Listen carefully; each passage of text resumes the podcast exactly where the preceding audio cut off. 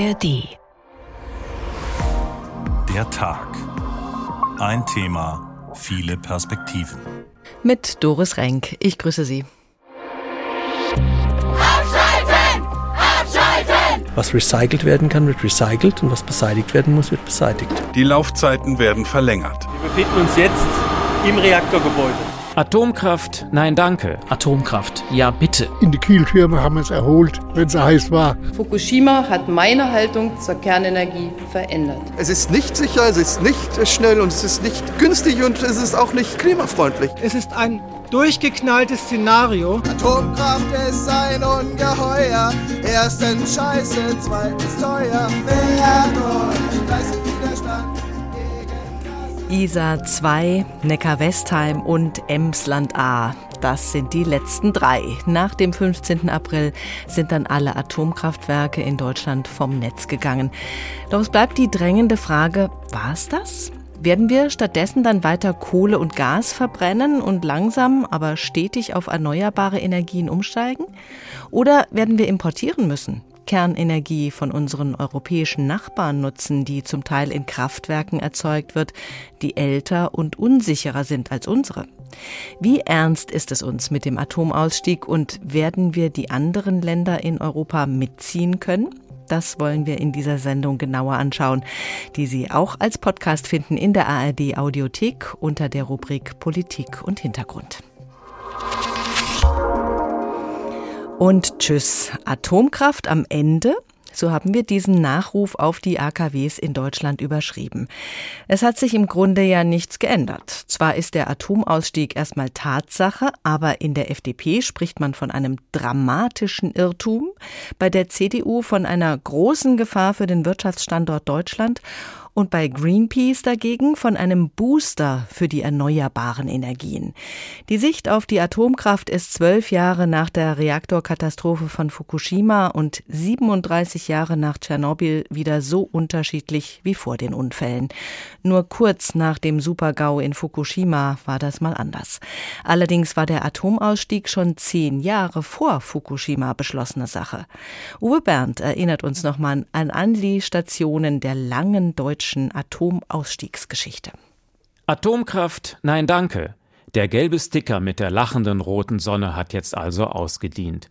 Auf wie viele Parker wurde er in den letzten 40 Jahren wohl genäht? Eine Protestbewegung, die zumindest die Gesellschaft in Westdeutschland geprägt hat. Halbwertszeit, Endlager, Castorbehälter, alles Begriffe, die man damals niemanden erklären musste. Die Massenproteste richteten sich Anfang der 80er gegen das Kernkraftwerk in Brockdorf, die geplante Wiederaufbereitungsanlage Wackersdorf oder das Brennelemente-Zwischenlager Gorleben. Die Kaster-Transporte dorthin entwickelten sich zum Katz-und-Maus-Spiel zwischen Polizei und Demonstranten. Es ist ein durchgeknalltes Szenario, was sich hier auf Lüchow-Dannenberg zubewegt. Hier werden Abertausende von Menschen auf die Straße gehen, in großer Sorge um das, was hier in ihrer Heimat geschieht. 1986 der Supergau von Tschernobyl. Die Gefahren der Atomtechnik werden überdeutlich. Die Ängste in der Bevölkerung nehmen zu. Wir haben hier Biblis gegenüber. Und das ist eines von der ältesten Kernkraftwerke. Und wir müssen stündlich, täglich müssen wir damit rechnen, dass da auch irgendwas passiert kriegt man auch nur Jodtablette angeboten und die sind irgendwo in der Ortsverwaltung und die sind Samstag, Sonntag sind die geschlossen. Die Anti-AKW-Bewegung kann schließlich erste Erfolge feiern. Das Projekt der Wiederaufbereitung von Atommüll in Deutschland wird aufgegeben und Gorleben nach unzähligen Sicherheitsgutachten nicht als Atommüllendlager zugelassen. Atomkraft ist ein Ungeheuer. Erstens scheiße, zweitens teuer. Wer leistet Widerstand gegen das Atomkraft? 1998 der erste Ausstiegsbeschluss von Rot-Grün. Mit der Industrie wurde vereinbart 32 Jahre Gesamtlaufzeit pro AKW, dann ist Schluss. Doch 2009 dann erst der schwarz-gelbe Ausstieg vom Ausstieg, also die Verlängerung der AKW-Laufzeit. Das ist der Kniefall vor den Konzernen, das ist alte ideologische Politik. Und dann 2011 nach dem Atomunfall von Fukushima der Ausstieg vom Ausstieg vom Ausstieg. Merkels Rolle rückwärts. So sehr ich mich im Herbst letzten Jahres im Rahmen unseres umfassenden Energiekonzepts auch für die Verlängerung der Laufzeiten der deutschen Kernkraftwerke eingesetzt habe, So unmissverständlich stelle ich heute vor diesem Haus fest, Fukushima hat meine Haltung zur Kernenergie verändert. Doch kurz vor Toresschluss schöpfen die Befürworter der Atomkraft letztes Jahr neue Hoffnung. Putin dreht den Gashahn zu. Viele befürchten eine Energiekrise, frieren im Winter. Wäre es nicht absurd, ausgerechnet jetzt die letzten drei AKW vom Netz zu nehmen? Abschalten! Abschalten! Abschalten! Während Deutschland wieder streitet, schütteln unsere atomfreundlichen Nachbarn nur den Kopf. Der Kanzler muss durchgreifen, ordnet an, im Winter dürfen sie noch laufen, aber spätestens am 15. April ist endgültig Schluss. So war das mit dem Atomausstieg. Er hat eine lange Vorgeschichte. Jetzt war's das. Die letzten drei Meiler gehen vom Netz in Deutschland. Es sieht ja derzeit nicht danach aus, dass die Debatte um die Atomkraft damit wirklich beendet wäre. Martin Polanski in unserem ARD Hauptstadtstudio. Welche Kräfte könnten da tatsächlich für eine Wiederbelebung sorgen oder wird es über so rein verbale Attacken nicht hinausgehen? Also nach meiner Einschätzung sind das jetzt eher die letzten verbalen Scharmützel, wenn man so will, auch innerhalb der Ampelkoalition der FDP ist es wichtig, nochmal zu betonen, dass sie diese Entscheidung für falsch hält, dass man jetzt die Atomkraftwerke abschaltet. Sie ist der Meinung, dass man mindestens die in der Reserve halten sollte für den kommenden Winter, wegen der Versorgungssicherheit, auch aus Klimaschutzgründen, auch aus preislichen Gründen, weil die Versorgungslage im Augenblick ja eh nicht so ganz klar ist durch die Folgen des russischen Krieges in der Ukraine. Aber letztlich ist die Entscheidung gefallen, denn der Kanzler hat ja auch ein Machtwort gesprochen im letzten Herbst, hat von seiner Richtlinienkompetenz Gebrauch gemacht und gesagt, äh, wir verlängern die noch ein bisschen, die Atomkraftwerke. Eigentlich hätten die jetzt schon abgeschaltet sein sollen zum Jahreswechsel, aber am 15. April ist dann Schluss. Und Scholz würde sich ja lächerlich machen, wenn er sagt, wir machen das Ganze nochmal neu auf. Die Gesetzeslage ist auch eindeutig. Ab jetzt ist die Stromproduktion in Atomkraftwerken illegal. Wie aufwendig wäre das denn für eine zukünftige Regierung, die das vielleicht wollen würde, dieses Gesetz zu ändern?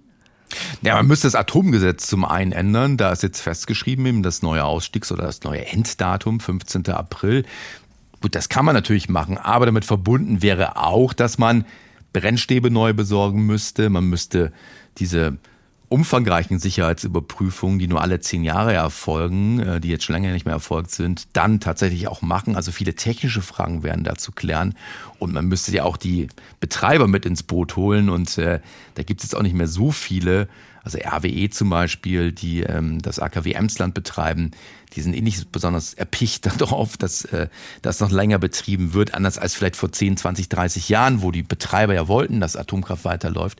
Die haben sich darauf eingestellt, dass das jetzt ausläuft und von daher sind die Bestrebungen dann nicht allzu groß, dass das sich jetzt nochmal ändert. Im Prinzip sind also die Würfel gefallen. Es sind nun relativ moderne Anlagen, die hier bei uns abgeschaltet werden. Und wenn der Strom nicht reichen sollte bei uns, dann, so eine gängige Befürchtung, werden wir mutmaßlich Strom importieren, der in AKWs gewonnen wird, die längst nicht diese Standards haben. Alte Anlagen in Tschechien zum Beispiel. Was sagen denn Umweltministerin und Wirtschaftsminister dazu? Ja, da wird es ja interessant dann tatsächlich, also wenn man auf die Folgen jetzt schaut. Also in der Tat ist es ja so, dass Deutschland ja immer mehr auf erneuerbare Energien umstellt. Erneuerbare Energien haben den Nachteil, auch wenn sie jetzt klimatechnisch natürlich viele Vorteile haben, sie haben aber den Nachteil, dass sie eben sehr schwankend sind in ihrer Stromproduktion. Also es gibt Tage, ich habe mir das letzte Mal angeguckt, Letzte Woche gab es einen Tag, ähm, Mittwoch vor Ostern, da hat die Windenergie gerade mal 3,5 Prozent der Stromproduktion ausgemacht, also fast nichts. Mhm. Und dann werden halt andere Kraftwerke angeworfen. So, jetzt hat man bisher gehabt einen Mix aus Kraftwerken Atom, die durchgängig ihre 5, 6 Prozent geliefert haben. Dann hat man Kohlekraftwerke und Gaskraftwerke. Jetzt fallen die Atomkraftwerke weg. Also muss man dann verstärkt Kohlekraftwerke oder Gaskraftwerke anwerfen. Oder man importiert Strom aus anderen Ländern, im Zweifelsfall Kohlestrom aus Polen oder Atomstrom aus Frankreich oder Tschechien. Und das ist eben eine der Folgen, die Habeck auch gerne unterschlägt, dass natürlich die kurzfristige Wirkung dieses Atomausstiegs ist, dass der CO2-Ausstoß in Deutschland erstmal steigen wird. Und das wird von Seiten des Umweltministers oder der Umweltministerin Lemke von den Grünen und Wirtschaftsminister Habeck von den Grünen ganz gerne mal nicht erwähnt. Der Anteil der Atomenergie an der Stromversorgung betrug zuletzt nur knapp sechs Prozent. Wird durch diese Abschaltung jetzt das Angebot auf dem Strommarkt denn spürbar verknappt? Ja, das ist jetzt natürlich nicht so wahnsinnig viel, muss man sagen. Und Energieexperten, mit denen ich gesprochen habe, die gehen jetzt auch nicht davon aus, dass es jetzt nochmal eine deutlich erhöhte Blackout-Gefahr zum Beispiel gibt. Es gibt ja jede Menge, sagen wir mal, Sicherheitsbackups. Man kann, wenn es in Deutschland nicht genug Strom gibt, halt aus anderen Ländern importieren. Aber das Problem ist einfach der Strommix, den man in Deutschland hat. Je mehr man auf Erneuerbare setzt, also im Wesentlichen ist es ja Wind und dann äh, Solarenergie. Äh, und man dann aber auch Tage hat, wo einfach kein Wind da ist und die Sonne nicht so richtig hervorkommt, desto mehr muss man eben auf herkömmliche Kraftwerke dann zurückgreifen. Und weil dieser Atomanteil, der stetig das hat eine, einer der Vorteile der Atomkraft, dass es halt wirklich eine Grundlast, eine verlässliche Grundlast war, dass die wegfällt. Da müssen dann eben fossile Kraftwerke verstärkt in den Einsatz kommen. Und das hat einfach dann zur Folge, dass die CO2-Bilanz, das konnte man auch schon im letzten Jahr sehen, äh, die CO2-Bilanz in der Energieerzeugung einfach mal schlechter wird. Und das ist ja nicht das Ziel der Energiewende, soll ja genau umgekehrt sein, sondern dass, dass sie halt immer besser wird. Die CO2-Bilanz ist das eine. Viele fürchten auch höhere Kosten. Ist denn mit dem Ende der Atomkraft in Deutschland mit einem Strompreisanstieg zu rechnen? Auch da gibt es unterschiedliche Prognosen. Ähm, ich mag jetzt nicht zu beurteilen, ehrlicherweise, welche da nun richtig oder falsch liegen. Von einem leichten Anstieg oder leichten Anstiegstendenzen wird man wohl ausgehen können, die aber jetzt, jetzt nicht die Welt ausmachen. Klar ist aber natürlich schon, Deutschland hat europaweit die höchsten oder vielleicht auch nur mit die höchsten, aber ziemlich weit oben die teuersten Strompreise, äh, was ja auch der Industrie, insbesondere der Wirtschaft zu schaffen macht, äh, wenn, wenn man einen Industriebetrieb hat, ähm, Zementproduktion zum Beispiel, Aluminiumproduktion, Stahlproduktion, die besonders energieintensiv sind, macht es massiv bemerkbar, dass die, die Energie, auch die Strompreise in Deutschland so hoch sind. Und äh, die Entscheidung, Atomkraftwerke abzuschalten, ähm, die kosten halt viel Geld, wenn man sie baut, aber wenn sie dann laufen, kosten sie halt nicht so viel Geld. Die wird jetzt nicht dazu beitragen, dass die Strompreise runtergehen, sondern eher eine Tendenz, wie stark oder wenig auch immer, äh, nach oben dann letztendlich auch bewirken. Was bedeutet der Atomausstieg für Deutschland? Wo kommt der Strom in Zukunft her? Und wie wird das gerade diskutiert in Berlin? Darüber habe ich mit Martin Polanski gesprochen. Vielen Dank. Radioaktivität, die beschäftigte auch die Düsseldorfer Band Kraftwerk. Ihr fünftes Studioalbum haben sie deshalb auch so genannt. Elektropop ist da zu hören und jedem Album war ein Aufkleber des Radioaktivitätszeichens beigelegt. Stoppt die Radioaktivität, weil es um unsere Zukunft geht, singt die Gruppe Kraftwerk in der zweiten gemixten Version.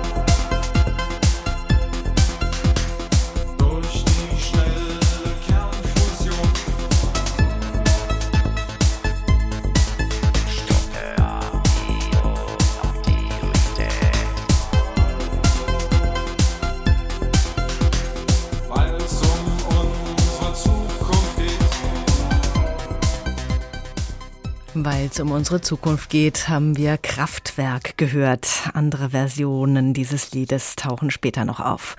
Und tschüss, Atomkraft am Ende. Der Tag. Ein Thema, viele Perspektiven. Ein Kernkraftwerk abzuschalten ist ein relativ schlichter Prozess. Ein Kernkraftwerk zurückzubauen. Das ist ein Kraftakt. Wie lange da gearbeitet werden muss, das kann man sich aktuell im hessischen Biblis anschauen. Von den weithin sichtbaren Kühltürmen sind zwei bereits gesprengt, aber alles, was da an Bauschutt anfällt, das will eigentlich niemand auf der Deponie haben. 2011 wurde in Biblis zuletzt Strom produziert. Seit 2017 läuft der Rückbau. Das sind jetzt schon sechs Jahre und es wird noch lange dauern. Anna Vogel, unsere Reporterin an der Bergstraße, schaut immer mal, wie es dort läuft. Es dauert nur wenige Sekunden. Dann ist von dem 15.000 Tonnen schweren Kühlturm nur noch eine Staubwolke übrig. Ende Februar dieses Jahres ist auch der zweite Kühlturm des ehemaligen Atomkraftwerks Biblis Geschichte. Ein Moment, den einige Biblisser von nahem mitverfolgen. Meine Frau hat hier gearbeitet und ich habe hier früher auch, ich war bei der Polizei, was haben wir hier Einsätze gehabt. Und wir haben immer in die Kühltürme haben es erholt, wenn es heiß war. Und äh, ich habe zu meiner Frau gesagt, gehst du mit? Sie ist so, nein, da kommen mir die Tränen. Die hat 30 Jahre mal hier geschafft. Weil das schon ein historisches Ereignis ist, was man so jetzt nicht mehr erleben wird. Dieses Bild, mit dem man aufgewachsen ist, ist äh, dann nicht mehr zu sehen, ist schon merkwürdig. Der Abriss der Kühltürme macht nun auch äußerlich weithin sichtbar, was im Inneren der Reaktorblöcke schon lange klar ist. Aus dem ehemaligen Kraftwerk ist eine Rückbaufabrik geworden. Obwohl die Brennstäbe schon seit 2019 ausgebaut und in großen Castor-Behältern im Zwischenlager in Biblis verstaut sind, die Vorgaben bei Besuchen der Anlage bleiben streng. Sicherheitskontrollen, Helme, Schutzbrillen, orangefarbene Schutzanzüge und auch ein Dosimeter zur Strahlenmessung sind Pflicht. Kameras, Mikro. Mikros, alles was rein muss, muss jetzt eingemessen werden. Sprecher Alexander Scholl führt durch eine Schleuse. Vor uns stehen Kisten mit Kabeln und Metallteilen. Wir befinden uns jetzt im Reaktorgebäude. Rund 270 Mitarbeiter bauen das Atomkraftwerk Biblis für den Betreiber RWE Stück für Stück auseinander. Vom kleinen Metallteil bis zum tonnenschweren Dampferzeuger. Alexander Scholl erklärt. Also unser Hauptziel ist es, dass wir so wenig radioaktiven Abfall wie möglich produzieren. Das heißt, alles, was wir im Kontrollbereich abbauen, werden wir bearbeiten und werden das so gut reinigen, damit wir es in den Wertstoffkreislauf zurückgeben können. Was das heißt, wird im Keller des ehemaligen Atomkraftwerks deutlich. Hier ist alles darauf ausgelegt, jedes Einzelteil zu zerkleinern und so gut es geht zu säubern. Beim Blick in einen der Räume sagt Alexander Scholl: Früher saß da eine Pumpe, sicherheitstechnisch wichtiges System, heute steht eine Bandsäge drin. Einen Raum weiter haben wir auch einen großen Kabelschredder um Kabel zu schreddern. Die allermeisten Teile lassen sich laut RWE mit modernster Technik so gut reinigen und bearbeiten, dass sie am Schluss als freigegeben gelten. Geprüft wird das in einem anderen Gebäude auf dem Kraftwerksgelände. Wir beobachten, wie Kisten voller Material über ein Rollband in einer Anlage verschwinden. Dazu Alexander Scholl. Das ist die finale Messung, die hier stattfindet, um dann den Nachweis zu führen, dass das Material freigegeben ist und somit in den Wirtschaftskreislauf zurückgegeben werden kann. Das ist wie mit dem Abfall, den ich in jeder anderen Industrieanlage auch habe oder den ich auch zu Hause habe als Restmüll. Was recycelt werden kann, wird recycelt und was beseitigt werden muss, wird beseitigt. 3200 Tonnen Material aus Biblis sollen dabei auf eine nahegelegene Deponie kommen, nach Büttelborn, so will es das hessische Umweltministerium. Eine Entscheidung, an der es viel Kritik gibt. Eine echte Lösung zeichnet sich gerade noch nicht ab.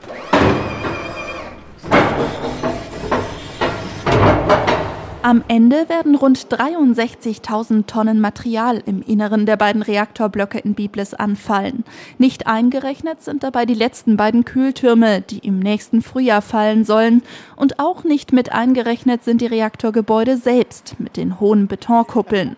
Was mit denen passieren soll, steht noch nicht endgültig fest.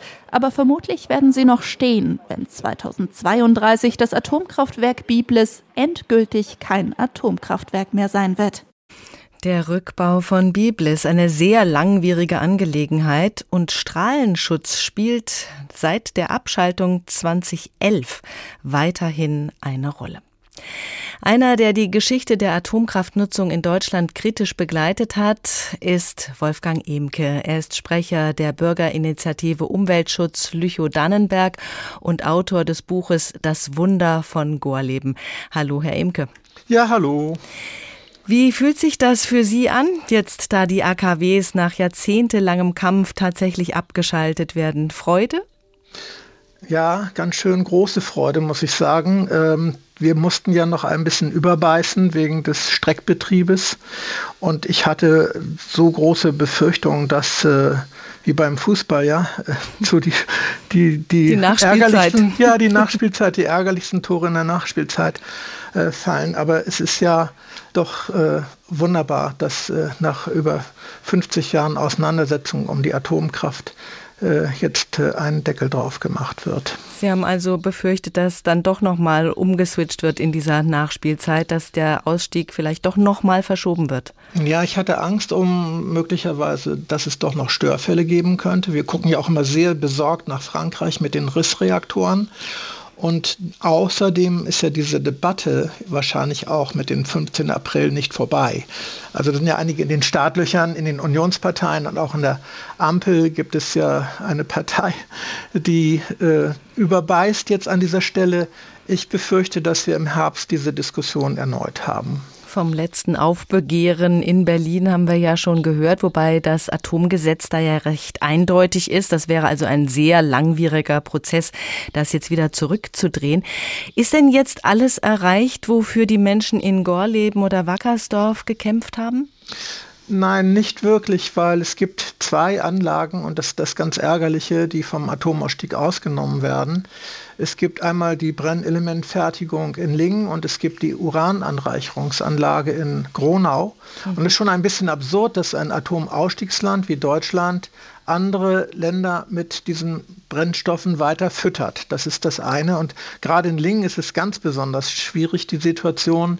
Das ist ein Joint Venture einer französischen Firma Framatom, die mit Rosatom zusammenarbeitet, um Reaktoren der alten sowjetischen Bauart in Osteuropa weiter zu füttern. Und es bleibt natürlich das unglaubliche große Thema, wohin mit dem Atommüll. Hm. Was die Kosten angeht, wird uns die ungeklärte Lagerung des Atommülls ja auch noch lange sehr viel Geld kosten. Werden da aus Ihrer Sicht die tatsächlichen Kosten der Atomkraftnutzung entsprechend einbezogen in die Diskussion? Nein, überhaupt nicht. Die Energieversorger haben in einen Fonds, den Kenfo-Fonds, 24 Milliarden Euro eingezahlt. Und das Ziel ist, dass dieses Geld so vermehrt wird, dass bis 2000 100, 169 Milliarden Euro zusammenkommen. Aber es gibt ja auch äh, andere Studien, also die Firma äh, Thornton, früher hießen die Ward und Klein Grant Thornton, geht davon aus, dass es sogar 182 Milliarden Euro werden können. Und nur ein Teil dieses Geldes, was äh, jetzt benötigt wird für den Rückbau und die nukleare Entsorgung, äh, wird tatsächlich äh, durch diesen Fonds gedeckt werden können. Wie ist das denn in der Zeit des Rückbaus? Wie lange bleibt so ein Atomkraftwerk eigentlich gefährlich für die Umgebung? Das kommt auf die Teilschritte an. Bevor man tatsächlich an den Reaktorkern herangeht, braucht es eine längere Abklingzeit. Und es gibt ein Modell, das ist äh, die Anlage in Greifswald. Nach der Wende wollte keiner der Energieversorger dort einsteigen in Greifswald-Lubmin. Und dort wird es modellhaft vorgeführt. Es gibt einen wunderschönen Film, der heißt Atomkraft Forever. Und dort wird es minutiös nachgezeichnet. Erstens die Dauer, die Schwierigkeit, aber auch diese Kosten, die dabei entstehen. Glauben Sie äh, tatsächlich, dass die Atomkraft noch mal eine Renaissance erleben könnte in Deutschland nach all dem, was wir da jetzt schon durchgestanden haben? Das glaube ich nicht wirklich. Also geht es um Neubauten, dann äh, laufen die Kosten davon. Äh, Gerade jetzt ist ein neuer Forschungsbericht vorgelegt worden vom Öko-Institut. Das Atommüllbundesamt Basel hat es bestellt. Da geht es um den, die Bewertung des Entwicklungsstandes für neuartige Reaktorkonzepte. man sieht, das sind weitgehend Blaupausen. Also wer sich daran klammert und äh, Technologieoffenheit fordert, wie eine bestimmte Partei in der Ampelkoalition verkennt, dass man eigentlich dieses Geld, was da ausgegeben werden würde für weitere Forschung, besser in die Energiewende ja hineinsteckt. Aber da befürchten die Befürworter ja, dass Deutschland eben technologisch abgehängt wäre, wenn wir uns da nicht dran beteiligen. Naja, die andere Seite ist, dass wir modellhaft vorführen können als hochindustrialisiertes Land, dass es möglich ist, ohne Atomkraft klarzukommen. Also von den 28 EU-Staaten sind im Moment 13 Länder mit Atomkraft und ab Samstag nächster Woche sind es nur noch zwölf. Das geht doch. Wie erleben Sie eigentlich die derzeitigen Protestbewegungen? Der CO2-Ausstoß der fossilen Kraftwerke steht ja deutlich mehr im Fokus als die Gefahren der Kernkraft. Unsere alte Bewegung äh, ist inzwischen aufgelöst, aufgegangen. Wir haben den Staffelstab weitergegeben an die junge Generation. Das viel größere Thema ist natürlich Klimaschutz und Klimagerechtigkeit, vor allem auch wenn man an den globalen Süden denkt. Und ich bin sehr froh, dass die jungen Leute ähnliche Aktionsformen anwenden wie wir, für dieses große Ziel zu kämpfen. Wenn man jetzt nur sich auf den Strommarkt kapriziert, dann macht man einen großen Denkfehler. Ich weiß, Sie wollen jetzt von mir hören, wie ich das sehe, dass äh, im Moment Kohlekraftwerke angefahren werden. Das mhm. ist natürlich ärgerlich. Es ist so ein bisschen die Wahl zwischen Pest und Cholera, haben wir früher schon gesagt. Ja, wenn man auf die fossilen oder Atom setzt. Aber die wirkliche Energiewende muss begleitet werden von einer Mobilitätswende und von einer Agrarwende.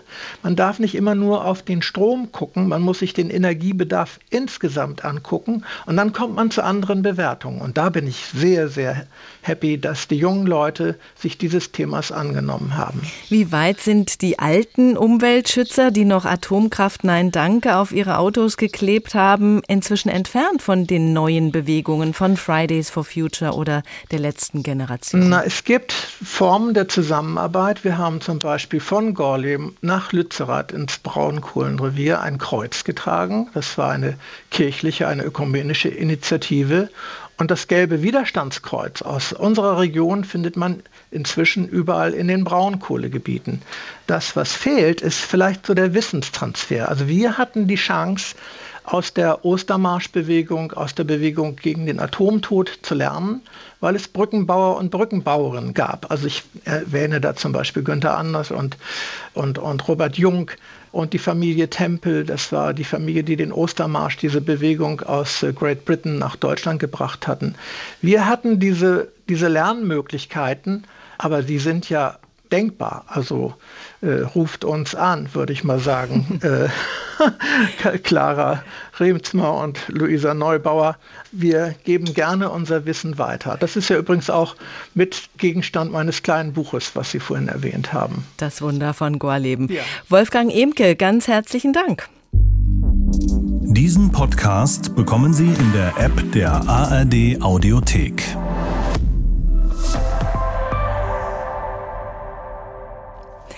Der Song Radioaktivität brachte der Gruppe Kraftwerk 1975 sehr gute Verkaufszahlen. In Frankreich war das Album auf Platz 1 und die Single wurde über 400.000 Mal verkauft.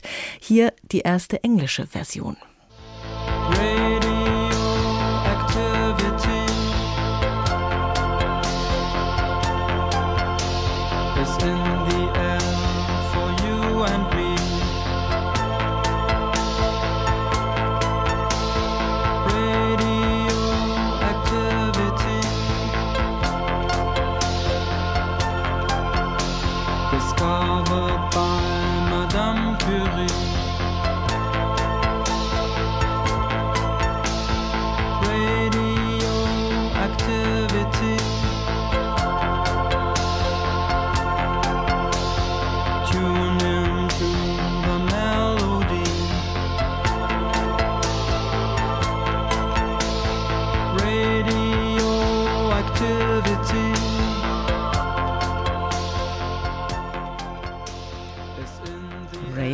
Radioactivity. Und tschüss, Atomkraft am Ende. Der Tag. Ein Thema, viele Perspektiven. Sieben AKW-Standorte liegen weniger als 100 Kilometer von der deutschen Grenze entfernt. Da stellt sich die Frage, wie der deutsche Atomausstieg bei unseren europäischen Nachbarn bewertet wird und wie sie mit der Kernenergie in Zukunft umgehen wollen. Alexander Göbel, unser Korrespondent in Brüssel, hat sich angeschaut, was die anderen sagen und vor allem, was die anderen europäischen Länder machen. Sie ahnen es, die anderen nehmen sich Deutschland eher nicht zum Vorbild. Wie genervt manche EU-Staaten auf den deutschen Atomausstieg reagieren, zeigt ein denkwürdiges Statement des slowakischen Wirtschaftsministers Richard Sulik aus dem vergangenen Sommer. Bei einem der vielen Energieministerräte in Brüssel, als sich alles ums EU-weite Gassparen vor dem Winter drehte, sagte Sulik den deutschsprachigen Medien: Wenn Deutschland Gas sparen möchte, dann möge es doch bitte seine Atomkraftwerke weiterlaufen lassen, beziehungsweise die drei, die letztes Jahr abgeschaltet wurden, die könnten ja wieder ans Netz gehen. Gingen sie auch, aber nach dem Streckbetrieb von ISA 2, Emsland und Neckar-Westheim ist nun Schluss mit der Atomkraft, jedenfalls in Deutschland. Um Deutschland herum noch lange nicht. Beim jüngsten EU-Gipfel im März trug der französische Präsident Emmanuel Macron sein energiepolitisches Mantra vor. EU-Klimaziele erreichen, zugleich unabhängig sein von russischem Gas, die eigene Industrie stärken. Das alles gehe eben nur mit der Kraft von angereichertem Uran. Es gibt erneuerbare Energien und Frankreich hat massiv in ihren Einsatz investiert. Und gleichzeitig haben wir uns das Ziel der Dekarbonisierung und der Versorgungssicherheit für unsere Stromerzeugung gesetzt. Um es zu erreichen, wissen wir, dass erneuerbare Energien nicht ausreichen werden und dass die Kernkraft tatsächlich ein notwendiger Teil der Antwort auf europäischer Ebene ist. Frankreichs inzwischen staatlich kontrollierter Energieriese EDF betreibt Dutzende Anlagen und will bis Mitte des kommenden Jahrzehnts sechs neue bauen, trotz massiver Verschuldung, trotz zahlreicher technischer Ausfälle bestehender Kraftwerke. Aber in Frankreich heißt es traditionell Atomkraft, ja bitte, und davon sind immer mehr EU-Staaten überzeugt. Vor allem, weil sie sich davon Versorgungssicherheit bei gleichzeitig erhöhtem Strombedarf versprechen und weil wegen des Kriegs in der Ukraine die Energiepreise enorm gestiegen sind. Belgien hat aus dieser Notlage heraus vor einigen Monaten den Ausstieg aus dem Atomausstieg beschlossen. Zwei von sieben Reaktoren sollen zehn Jahre länger laufen. Andere EU-Staaten haben ihre Produktion von Atomstrom inzwischen nach oben geschraubt oder planen den Bau neuer Reaktoren. Darunter viele osteuropäische Staaten wie Polen, Rumänien, Tschechien, Slowenien, Ungarn, die lange Abnehmer von russischem Gas waren und ihre Abhängigkeit von Braunkohle nur schwer mit den europäischen Klimazielen in Einklang bringen. Aber auch Länder wie Estland und Finnland wollen Atomkraftwerke, wobei man in Helsinki offenbar kein Problem damit hat, dass die Brennstäbe vom russischen Konzern Rosatom geliefert werden. Schon ist die Rede von einer von Frankreich geschmiedeten Atomallianz. Schwedens neue Regierung hat Interesse. Inzwischen gehören auch die Niederlande dazu. Auch in Den Haag begeistert man sich für die moderne SMR-Technik, kleine modulare Kernreaktoren, die zwar weniger Strom liefern, aber, so die Hoffnung, billiger und schneller verfügbar sind. Tatsächlich kann man den Eindruck gewinnen, Deutschland sei von mehr oder weniger überzeugten Atombefürwortern umzingelt oder zumindest von Staaten, die im Atomeinstieg eine energie- und klimapolitische Notwendigkeit sehen. Ausnahmen gibt es wenige. Österreich, Spanien, Italien und Luxemburg, dessen Premierminister Xavier Bettel eine klare Haltung zur Atomkraft hat, mit Blick auf Risiken, hohe Kosten und die ungelöste Endlagerfrage. Es ist nicht sicher, es ist nicht schnell und es ist nicht günstig und es ist auch nicht klimafreundlich. Mehr ist es nicht und ich finde, jeder kann seinen Energiemix machen, wie er Lust hat, aber mit europäischen Fahnen drauf wäre es ein Schwindel. Doch weil in der EU die Diskussion besonders über grünen, emissionsfrei hergestellten Wasserstoff Fahrt aufnimmt, will Frankreich weiter jede Gelegenheit als nukleares Zugpferd nutzen. In den verschiedensten Gesetzgebungsverfahren auf EU-Ebene versucht Paris, Atomkraft als grün einstufen und vor allem fördern zu lassen. Wie halten es die anderen in Europa mit der Kernkraft? Alexander Göbel hat uns da einen Überblick gegeben. Die Zahl der Menschen, die in der Atomkraft zumindest aktuell noch eine Energieform sehen, die wir weiter nutzen sollten, gerade angesichts der Probleme mit den Gaslieferungen aus Russland, diese Zahl wächst gerade. Wenn Energie teurer wird, dann wird die Bereitschaft auch Risiken einzugehen bzw. auszublenden höher. Einer, der schon lange ein Befürworter der Atomkraft und Lobbyist in dieser Sache ist, ist der Physiker Ulrich Waas. Kernenergie, ein Votum für Vernunft, so heißt sein Buch, das er Anfang der 80er Jahre dazu geschrieben hat. Hallo, Herr Waas. Ja, schönen guten Abend, Frau Rink. Auf einer Skala von 1 bis 10, für wie unvernünftig halten Sie die Abschaltung der letzten Atommeiler in Deutschland? So etwa bei 7 bis 8. Ich hätte jetzt gedacht, Sie hätten ganz klar 10 gewählt. Warum nur 7 bis 8? Wo ist es vernünftig? Äh, vernünftig ist es natürlich mit Blick auf die Frage, wie gehen wir mit den CO2-Emissionen um. Da ist ja klar, dass, was es für Folgen hat, dass die Kernkraftwerke jetzt durch Wiederinbetriebnahme von Kohlekraftwerken ersetzt werden. Es hat auch eine, spielt eine Rolle natürlich vernünftig äh, Stabilisierung der Strompreise, denn die Kernkraftwerke, die jetzt weiter betrieben werden, also nicht gebaut werden müssen, liefern den Strom für zwei bis drei Cent pro Kilowattstunde. Das trägt also zur Stabilisierung der Strompreise bei. Und äh, es macht natürlich auch, weil sie grundlastfähig sind, auch einen Beitrag zur Stabilisierung der Energieversorgung und der Netze. Die Atomkraft eignet sich aber sehr schlecht, um kurzfristige Energieengpässe abzupuffern. Man kann ein Atomkraftwerk bekanntlich nicht mal eben hoch und dann vielleicht wieder runterfahren. Sehen Sie da eine technische Entwicklung bei der Atomkraft, die dieses Problem in absehbarer Zukunft in den Griff bekäme? Also diese Entwicklung, die hatten wir schon. Äh, denn die Kernkraftwerke, die wir in Deutschland haben, die sind für kleine regionale Netze bestellt worden und sie sollten deshalb in der Leistung schnell hoch und runter fahren können. Das geht nur in einem begrenzten Bereich, also bis in den Bereich zwischen 40, 50 Prozent Leistung bis 100 können Sie ziemlich schnell rauf und runter fahren. Und das haben Sie in den letzten Jahren auch bewiesen, äh, denn wir hatten ja da zunehmend die Situation, dass durch die sogenannten volatilen Stromerzeugungen, also Wind und Sonne, es solche Wechsel gegeben hat. Und äh, man kann an den Leistungsprofilen äh, gerade der Kernkraftwerke, über die wir jetzt reden, also zum Beispiel Neckar-Westheim 2, äh, sehen, wie über ein, über ein ganzes Jahr hinweg die Leistung entsprechend äh, dem geänderten Angebot von Wind und Sonne rauf und runter gefahren wurde im Tagesrhythmus. Also die Behauptung, das ginge nicht mit den Kernkraftwerken, das wird zwar immer wieder propagiert, aber die Erfahrung in den letzten 15 bis 20 Jahren haben das eigentlich widerlegt. Wobei die Betreiber das offensichtlich anders sehen als Sie, denn die haben ja gesagt, sie brauchen viel längere Vorlaufzeiten und können da eben nicht so schnell reagieren. Außerdem kommt noch hinzu, dass man ja auch die äh, Brennelemente dafür hätte viel früher bestellen ja. müssen, wenn man noch äh, hätte länger das laufen lassen wollen. Ja.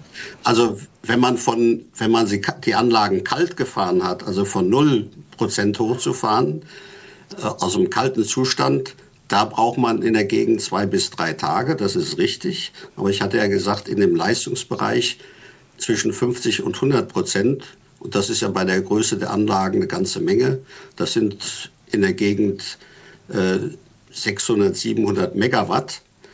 Ähm, da können Sie im Minutenbereich hoch und runter fahren.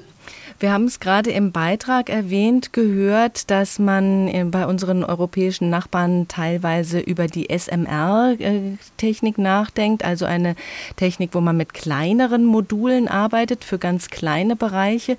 Sehen Sie da eine Zukunft? Also ich halte es für sinnvoll, da die Entwicklung zu verfolgen, aber dass wir damit die Energiefragen in den nächsten 10 bis 15 Jahren äh, wesentlich beeinflussen können, äh, das sehe ich nicht. Es ist bei solchen Konzepten immer so, dass die eine relativ lange Vorlaufzeit haben. Äh, man muss Prototypen bauen, äh, da muss man sehen, wie sie sich bewähren. Also das ist jetzt für, sagen wir mal, den Zeitraum bis 2040 keine aus meiner Sicht äh, relevante Lösung. Die Kernkraft ist eine Energieerzeugung ohne CO2-Emissionen, aber eben mit Strahlenrisiko. Welchen Einfluss hatten denn die großen Reaktorkatastrophen auf Ihre Sicht der Atomkraft? Also ich habe das schon immer so gesehen. Äh, also Aussagen, die Kernenergie ist per se sicher, die halte ich nicht für richtig. Man kann aber Kernkraftwerke so bauen und so betreiben, dass ihr Betrieb verantwortbar ist. Und man kann es natürlich auch so machen, dass das nicht so ist.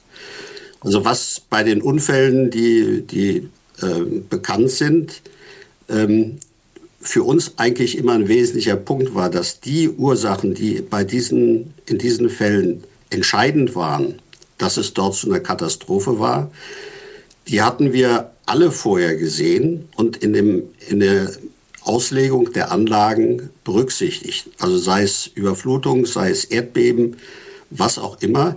Also diese, ähm, äh, dass da in anderen Ländern diese Vorsicht nicht gewaltet hat, ist sicher ein Problem und mit dem muss man sich auseinandersetzen. Aber ich kann erstmal nur feststellen, dass das woanders zu Katastrophen geführt hat. Bei unseren, den Anlagen, über die wir jetzt hier in Deutschland reden, nicht zu einem solchen Ereignis geführt hätte. Zum Glück. Beim Kohleabbau sprechen wir von Nein, Auslegung, nicht Glück. Ja. Beim Kohleabbau sprechen wir von Ewigkeitskosten, die zum Beispiel entstehen, weil die Gruben nach dem Abbau abgestützt und leer gepumpt werden müssen. Das Ruhrgebiet wäre längst eine Seenplatte ohne die Pumpen.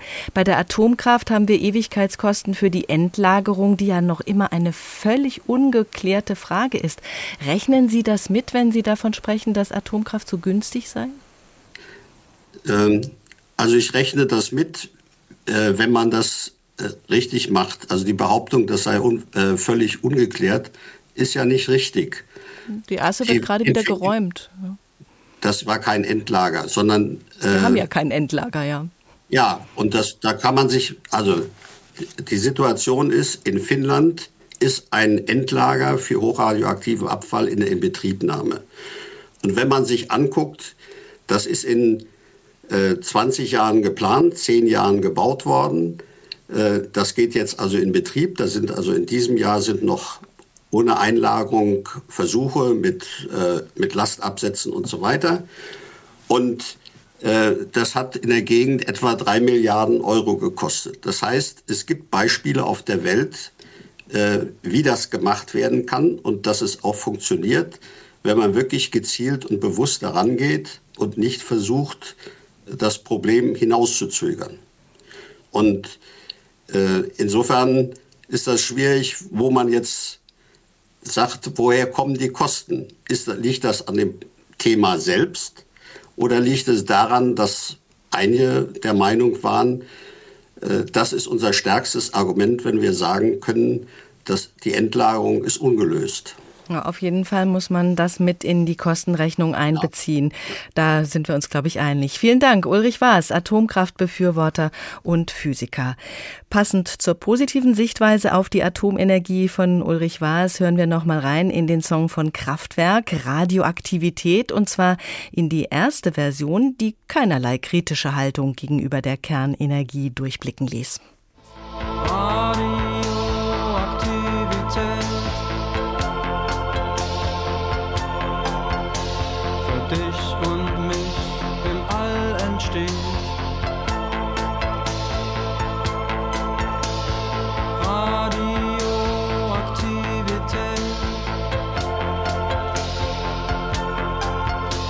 Für dich und mich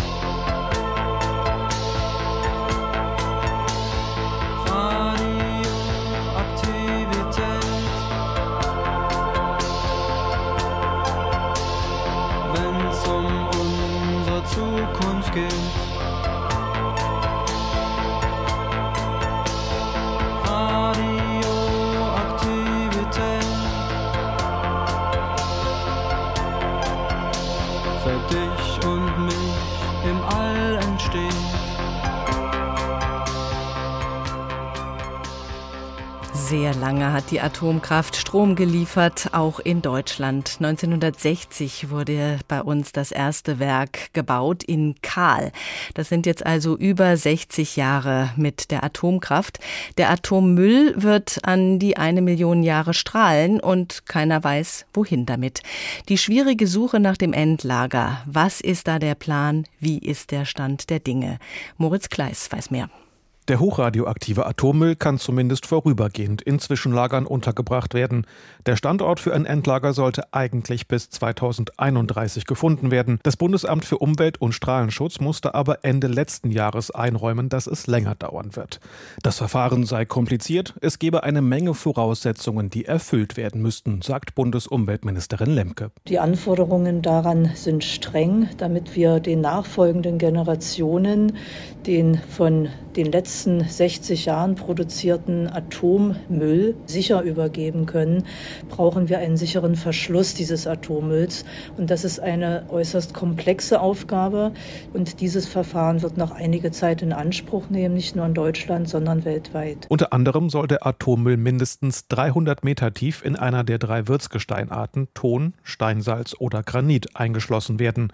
Gesucht werde ein Lager für die Ewigkeit. Mindestens eine Million Jahre, sagt Steffen Kalbitz, stellvertretender Geschäftsführer der Bundesgesellschaft für Endlagerung. Wir suchen im Prinzip einen Tresor, der sehr tief liegt, der sehr ähm, dicht ist und der für dauerhafte Stabilität sorgt. Das heißt, wir müssen weit weg sein von grundwasserführenden Schichten und wir dürfen nicht in Regionen gehen, in denen sich die Erde noch bewegt potenziell. Das sind Störfaktoren, die wir ausschließen. In Deutschland kommen die drei Würzgesteinarten in ausreichender Menge vor.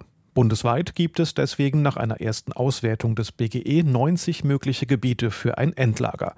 Diese sollen nun nach und nach von Geologen untersucht werden, um dann nach dem Ausschlussverfahren den am besten geeigneten Standort zu finden. Da arbeiten Geologen ähnlich so wie Förster auch arbeiten. Wenn sie einen Baum zerschneiden und eine Baumscheibe haben, dann können sie anhand der Ringe abzählen, wie alt der Baum ist. Und genauso ist es beim Geologen auch. Der blickt in die Tiefe und sagt, dort, wo sich seit 100 Millionen Jahren die Erde nicht mehr bewegt hat, dort können wir relativ sicher prognostizieren, dass unter gewissen Voraussetzungen, wenn es also keine ähm, Faktoren gibt, die von außen auf das Endlager einwirken können, dass die nächste eine Million Jahre auch nichts weiter passiert. Doch selbst wenn der geologisch beste Standort gefunden ist, kann nicht einfach mit dem Bau des Endlagers begonnen werden.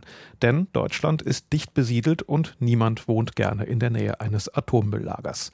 Das versteht auch Bundesumweltministerin Lemke. Sie will die Menschen deswegen in den Auswahlprozess mit einbeziehen. Wir können nur mit Transparenz und strengen wissenschaftlichen Kriterien für das sicherst mögliche mögliche Endlager versuchen, die Bevölkerung zu überzeugen. Eine andere Chance haben wir nicht. Einfach wird das nicht. Die Menschen sind aufgrund vergangener Erfahrungen verunsichert. Das Endlager für schwach- und mittelradioaktiven Atommüll Morsleben wurde zum Beispiel in Betrieb genommen, obwohl dort Einsturzgefahr drohte. Erst nach mehreren Klagen aus der Zivilbevölkerung wurde beschlossen, das Lager zu schließen. Auch Asse 2 ist instabil. So sehr, dass der strahlende Atommüll wieder herausgeholt werden muss die lange Suche nach einem Endlager für den Atommüll. Juliane Dickel leitet beim BUND den Bereich Atom- und Energiepolitik. Frau Dickel, wie schauen Sie denn auf das Ende der Atomkraft in Deutschland? Ich grüße Sie. Naja, ähm, wir freuen uns natürlich, denn äh, man muss schon sagen, dass äh, aus der letzten drei AKW ist ein enormer Sieg der deutschen Umweltbewegung. Ähm, lange überfällig. Ähm, ein Wermutstropfen. Wir sind natürlich, wir haben es vorhin gehört, äh, immer noch Teil des nuklearen Systems durch die Brennelementefertigung in mhm. Deutschland. Ähm, aber nichtsdestotrotz, also ein großer Meilenstein auch hin zu 100 Prozent Erneuerbaren. Wird denn da auch dran gearbeitet, diese Brennelementefertigung aus Deutschland rauszukriegen? Naja, wir als Zivilgesellschaft arbeiten da ja seit Jahrzehnten dran. Ähm, an sich ist es so, es ist, ähm, gehört einem französischen Konzern. Es wäre gesetzlich möglich, das zu verbieten bzw. zu schließen. Ähm, aber das muss die Bundesregierung äh, auf den Weg bringen. Und äh, es gibt mindestens eine Partei, mit der das wahrscheinlich, also namentlich der FDP, wohl eher nicht möglich ist aktuell. Aber nichtsdestotrotz natürlich ganz klar die Forderung, das muss möglichst schnell geschlossen werden. Wo wir bei der FDP sind, wäre es mit Blick auf die Klimakrise nicht auch aus Ihrer Sicht klug, die AKWs noch so lange weiterlaufen zu lassen, bis genügend Windkraft und Solarstrom produziert wird? Ähm, also ich würde sagen, klug und AKW sind aus unserer Sicht unvereinbar. Ähm, also es ist gut, wie gesagt, dass wir ähm, jetzt äh, sie abschalten. Es gäbe auch keinen kurzfristigen Weiterbetrieb, sondern das wäre dann, da müsste man große Investitionen tätigen. Das wäre dann über mehrere Jahre, wenn dann nur möglich. Und diese Investitionen fehlen dann für Erneuerbare. Und da hat sogar das wirtschaftsnahe IFO-Institut ähm, in einer Berechnung gesagt, dass die CO2-Auswirkungen ähm, durch die AKW nicht äh, gemindert werden würden. Also es hätte keinen positiven Effekt auf CO2-Emissionen, die AKW weiterlaufen zu lassen. Wir brauchen Strom für viele Vorhaben, für die Digitalisierung, für die Elektromobilität, für das Heizen mit Wärmepumpen, die ja auch nur laufen, wenn sie mit Strom betrieben werden. Wie sieht man diesen erhöhten Strombedarf beim BUND? Noch haben wir ja nicht genug Strom aus erneuerbaren Energien. Es könnte also sein, dass unser CO2-Ausstoß wieder steigt, weil wir mit Kohlekraftwerken arbeiten müssen? Ähm, ja, vielleicht ganz kurz zur Frage der, des Ersatzes äh, russisches Gas ähm, mit Atomstrom. Das stimmt äh, so nicht, ähm, weil das, wofür russisches Gas gebraucht wird, ähm, das kann mit Atomkraft nicht ersetzt werden. Also gerade die ähm, sogenannte Kraft-Wärme-Kopplung, die damit verbunden ist, ähm, aber auch eben diese Flexibilität, die geben AKW nicht her. Ähm, genau, Strombedarf. Ähm, also der Bundeskanzler hat in seinem Machtwort, mit dem er gesagt hat, dass wir diesen Streckbetrieb jetzt äh, durchziehen, der absolut unnötig war, wie wir jetzt gesehen haben und was auch vorher eigentlich klar war. Ähm, mit diesem Machtwort war verbunden, dass es ein Energieeffizienzgesetz geben soll. Und mhm. das ist wirklich zwingend notwendig. Also wir müssen die Energie, die wir brauchen, effizienter nutzen, sei es im äh, Verkehrsbereich, im äh, Gebäudebereich. Also da gibt es viele Maßnahmen, die dringend notwendig sind. Und das nicht mit der Keule gegen Bürgerinnen und Bürger, wie man im Moment das Gefühl haben könnte, sondern tatsächlich sozial ökologisch naturverträglich. Das ist möglich, aber das muss natürlich äh, umfänglich angegangen werden. Das ist natürlich auch ein längerer Prozess, denn ähm, mehr Effizienz ähm, alleine wird es nicht bringen. Wir müssen sicherlich auch einsparen und dafür ist ja dann tatsächlich ein gesellschaftlicher Umbau vonnöten. Über welche Zeiträume denken Sie danach? Nun ja, äh, sagen wir mal ganz platt, so schnell wie möglich. ähm, also es gibt ja ganz, also ganz banal, wir hatten das ja auch im letzten Winter, die Diskussion über ähm, Schaufenster und Werbetafeln, die beleuchtet sind. Und da muss man einfach sich die Frage stellen, was wollen wir? Wollen wir jetzt kurzfristig sowas wie Werbetafeln beleuchtet haben oder wollen wir perspektivisch eine nachhaltige, zukunftsfähige Stromversorgung, ähm, die eben auch energieeffizient ist? Ähm, und da finde ich, äh, ja, ist ein bisschen irritierend, wenn dann sowas wie Werbetafeln in den Vordergrund gerückt werden. Aber letztlich geht es natürlich nicht nur um diese Sachen, sondern auch um die Frage im industriellen Bereich. Äh, es war ja vorhin von Wasserstoff die Rede. Ähm, es wird ja auch geguckt, inwieweit Wasserstoff in der ähm, Industrie äh, den ganzen Energiebereich flankieren kann. Wir haben auch gehört, eure, unsere europäischen Nachbarn sind teilweise ja in, durchaus noch nicht so weit wie wir. Also an Abschaltung wird da eher nicht gedacht, sondern eher an Neubau von Kraftwerken. Netzwerken. Wo sind denn da Potenziale? Wo könnten wir mit einer gemeinsamen europäischen Strategie viel rausholen? Genau, also die gemeinsame europäische Strategie ist total wichtig, ähm, weil wir sind ein europäischer Stromverbund und das ist auch gut so. Ähm, Ganz banal, äh, in Frankreich stehen Atomkraftwerke viel still, entweder aufgrund des Klimawandels, weil Kühlwasser fehlt, oder aufgrund von sicherheitsrelevanter Probleme, jetzt im letzten Jahr. Und Deutschland hat netto, also unglaublich viel Strom exportiert. Also wir sind eigentlich Stromexporteur unterm Strich.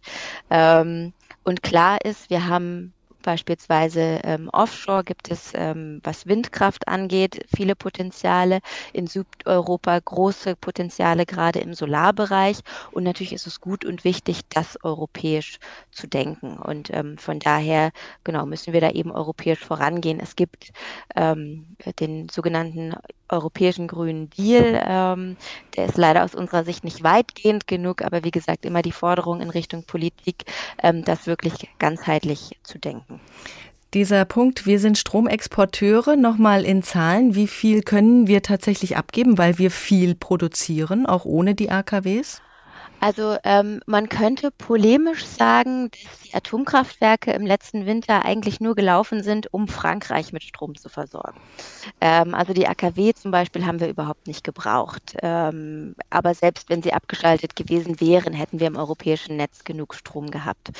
Ähm, also nageln Sie mich jetzt bitte nicht auf konkrete Zahlen fest. Das ist ja auch immer die Frage ähm, Tagesschlaf, Jahresschlaf. Aber ähm, es ist genug Strom vorhanden, auch ohne Atomkraft für. Deutschland und natürlich ist der Ziel ist auch europäisch. Wir brauchen den europäischen Atomausstieg. Atomkraftwerke sind unsozial.